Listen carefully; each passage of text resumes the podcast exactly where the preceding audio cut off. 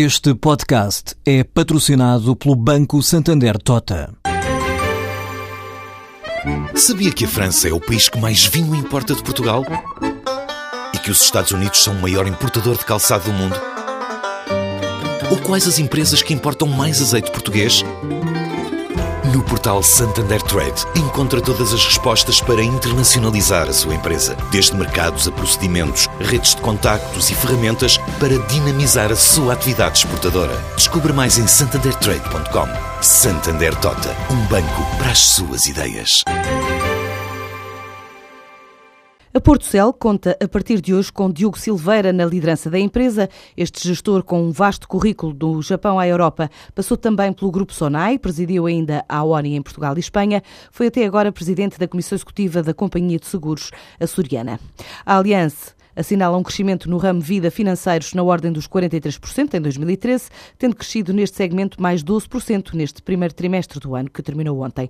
Uma subida explicada por Carlos Varela, diretor de vendas da Aliança Portugal. Tivemos o nosso melhor resultado de sempre, o que nos transformou na segunda companhia a vender produtos financeiros na rede de distribuição de mediadores. E alcançámos um resultado que até agora nunca tínhamos alcançado. Vendemos mais de 150 milhões de produtos financeiros, isso representou um acréscimo de 42% relativamente ao ano de 2012 e, efetivamente, há um conjunto de fatores que contribuíram para este resultado. Em primeiro, aumentámos 30% da nossa rede de mediadores. E dos mediadores que trabalham connosco, 80% vendem produtos financeiros. Algo que tem acrescentado mais postos de vendas dos nossos produtos por seu lado, os nossos produtos têm algumas características valorizadas pelos mediadores. Outro aspecto que também tem sido valorizado é a solidez, a reputação, a confiança da nossa empresa, da Aliança Portugal, do grupo onde está inserido o Grupo Aliança. Para 2014, a Aliança Portugal mantém uma estimativa de crescimento, uma vez que no primeiro trimestre subiu 12%. A Ryanair inaugurou hoje em Lisboa a terceira base em Portugal, espera transportar este ano 5 milhões de passageiros, mais 16% face ao número de pessoas que viajaram com a companhia através dos aeroportos portugueses em 2013.